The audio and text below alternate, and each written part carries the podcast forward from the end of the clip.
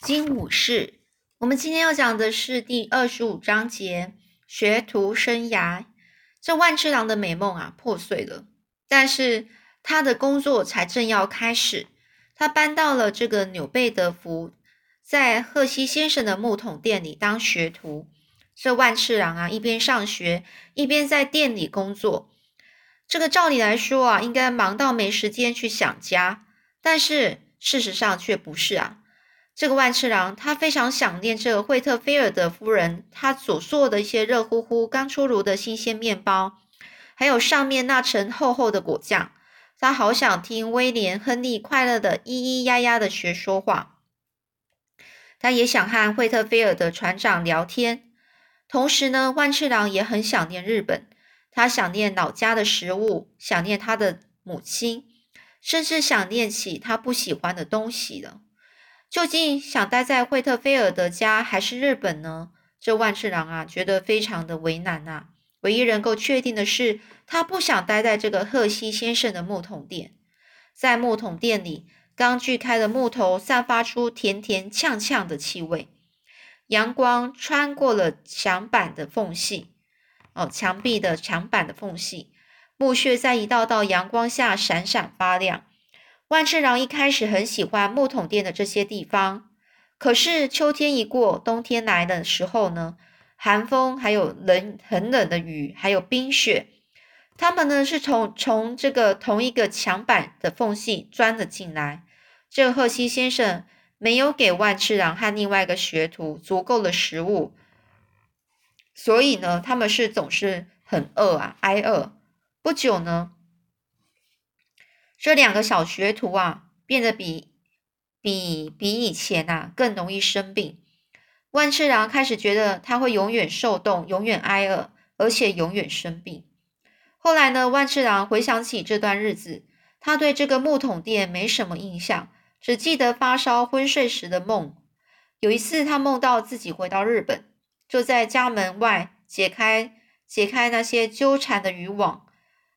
他脚下的地面很温软，阳光在松树枝干那边闪耀着。母亲来到了门前，她的脸呢是被阴影着给遮盖着，万次郎看不清她的她的脸。一阵风吹来，树枝呢摇曳着，把阳光打成那些光点还有暗影。每次呢，这个万次郎把头啊转过来又转过去的时候。他想要就是找出这个非常合适的角度，然后想要把这个母母亲的脸给看得清楚，但是呢，这个母亲的脸啊，始终在阴影之下，就是他永远都看不清楚，在梦里面哦。接着呢，他又回到了船上，海上啊，狂风大作，整个船呐都倾斜了，这个船上的吊索呢，咔啦咔啦的撞击着这个船尾。呃，锁具啊，这一些一些那些吊索，在那个强风的吹袭下发出吱吱哀鸣声。这个万次郎啊，眨眨眼啊，睁开眼睛啊，他在船上吗？万次郎呢，转头呢，又看着窗户，这个窗户的框窗框上呢，结的一层冰冰霜。这个窗啊，窗户被风吹得不停的震动着，咔咔作响。外头的世界是雪花纷飞啊，像是一片银白色的雪花海。万次郎呢，就自己在那边说着说：“这个帆面太大了。”一个声音呢，就说着说：“你想爬上烟囱收帆吗？”有一个声音就这样突然在他耳边响起了。万次郎抬头发现惠特菲尔德夫人正看着他，这蓝色的双眼像是宁静的湖水。这夫人呢，惠特菲尔德夫人呢，露出微笑，她的脸啊，整个挤成一团，几乎看不见她的眼睛了。她说：“你不要担心，我们接你回家。约翰，你现在呢就在家里。可是呢，万次郎还是觉得离家好远好远。这边的家呢是什么家呢？可能就是日本哦。”第四步，回航。这边呢有一个一道武士道的经典话啊，就是年轻人最好多受艰苦和厄运的磨练啊，遭逢厄运就一蹶不振的人最没有用了。哦，所以这边是武士精神啊，也就是说，武士认为呢，我们呢受到的苦啊，跟厄运啊，就是最好的磨练啊，磨练自己心智最好的一个方法。好啦，那现在呢要继续讲，就是富兰克林号哦，西元一八四六年的夏天哦，这万次郎现在很开心的大叫着说：“哇，戴维斯先生哦，他很高兴的看到一个人呐，那一天呐。”这个以达戴戴维斯来到了惠特菲尔的农场哦，这万次郎呢就请他进门，两人呢就在客厅里坐坐着之后，就戴维斯先生就说：“我就开门见山的直说吧。原来呢，戴维斯先生他当上了富兰克林号的船长，他想知道万次郎有没有兴趣去去签约成为船员呢？”戴维斯就说。你在约翰·豪兰号上的表现诚实又可靠，而且什么事都乐意尝试。你记得那一次我们去找那个浓盐箱吗？这个万次郎就大笑说：“当时我以为你疯了呢。”戴维斯没有笑，他的脸红了，低头看着双手。万事郎就连忙又说了：“当然啦，你来邀请我，我就非常的感谢，感到很荣幸啊。但是现在呢，惠特菲尔的船长不在家，这农场需要人照顾啊。”这戴维斯就说：“你的朋友以萨以萨加阿肯，我记得你们都喊他叫阿养，也会加入富兰克林号，在船上是担任大副啊，就一个职位啊，大副。这万次郎啊，就开始在边想说，嗯，很适合他哎。阿养和日语的第一发音是一样的，他现在是船长之下的第一人了。”这戴维斯就说：“是的，的确，你要加入吗？”这时候，这万想说：“你要我上船当统将吗？”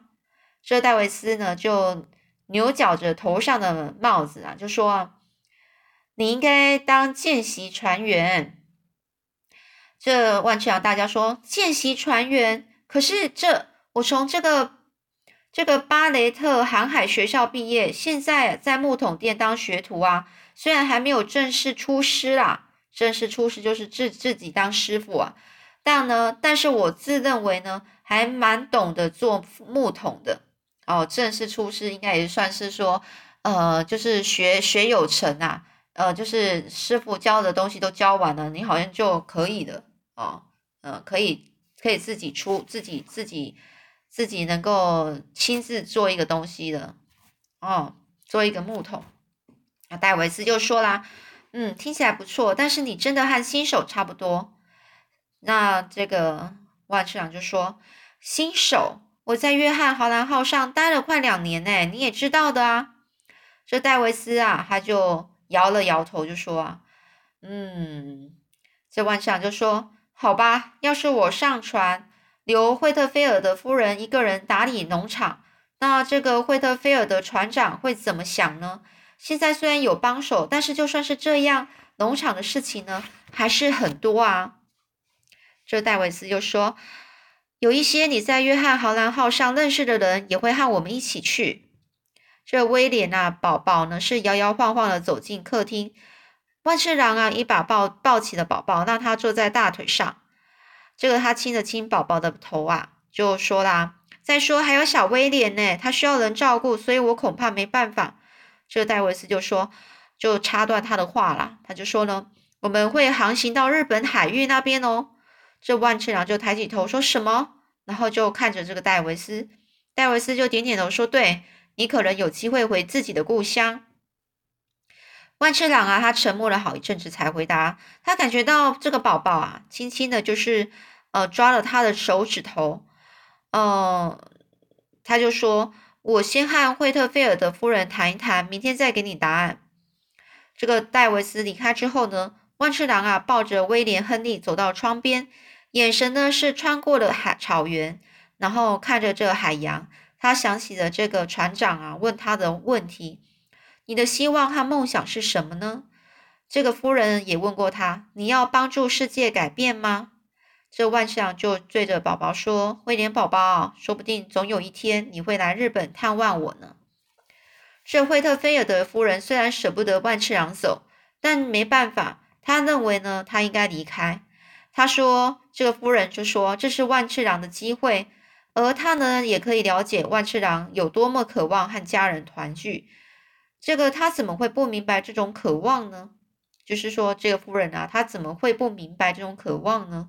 最后呢，在某个秋高气爽、微风徐徐、天空蓝得像是威廉宝宝眼睛的十月天呐。”这万次郎啊，就向这个惠特菲尔的夫人，还有小威廉以及约伯和泰瑞道别了。泰瑞就这样问说：“特地上船当个见习船员吗？”然后呢，这个万万次郎啊，只是大笑着。他说：“接下见习船员这么低的职位，我还有什么好期待的？反正我也不打算跟着船回来领酬劳，我要回家。”啊，万次郎就这么说。这个时候，万次郎啊就登上了富兰克林号。他向约伯、泰瑞、还有惠特菲尔的夫人，还有威廉·亨利挥手道别。虽然他很难过，但同时也很兴奋啊。脚下传来的隆隆声响，海面传来的凉爽微风，甚至那些叫嚣的，就是那边叫来叫去那些指令啊，船员的指令。这艘船上的所有事情，所有的事物。就好像都在说着回家这件事，海鸥就好像在他的头顶上嘎嘎的叫着回家，回家，回家，甚至连那些桅杆也吱吱嘎嘎的应和着回家，家，家，家。这个富兰克林号啊，就开始起航了，快速的流过船底的海水，说着家。哦，这万啊，就爬上万次郎啊，就是听到了一个口令，说万爬上桅顶。松开主上的桅桅帆，哦，就是帆呐，就打开帆呐，迅速的抓住了最低的三眼滑孔盘，哦，是一种呃圆形或是就是上面有洞哦，哦，是一种里面是一个它的一个一个一个机械的地方，然后呢，他就爬上去的地方呢，把自己荡到了绳梯上。这万次郎啊，十四十四岁的时候就被暴风吹离日本，在异乡啊，在别的地方度过了牛年、虎年、兔年、龙年和蛇年等等同西方的五个年头。现在是红化三年，红化三是日本的那个年号哦，马年。他现在啊已经十九岁了，终于可以开始朝他自己的家乡前进。万次郎啊，他就沿着这个绳子做的梯子向上爬。经过这个主为下凡的这个横眼啊，这个探身向后爬上铁铁索梯哦，铁做的那些锁子那那种阶梯，再经过这个这个中为帆哦，这都是这是帆那个帆船的一部分哦，一路呢是爬到了最上面的那个横眼哦，这个万次郎摇摇晃晃的踩着这个根缆前进，也是一个收帆的。收放船帆的一个地方啊，一手勾着这个横眼，然后以免掉落到一百尺下的甲板哦，所以他爬得非常高啊。那万彻郎呢，就像一只栖息在高处的鸟儿，他看着这个沿着山坡整齐新建的房舍、五彩缤纷的商店，还有石砖的街道、石屋小学、巴雷特航海学校，还有木桶店都在里面，而翻过山丘顶。凯撒琳的家就在那一区，再过去就是惠特菲尔的船呃的农场了。惠特菲尔的农场，万次郎不敢期待未来还有机会过这么优渥的生活，至少在日本就不可能了。在日本，他绝不可能再住这么大的房子，在这么大的一个土地上遨游着，也绝不可能有自己的马。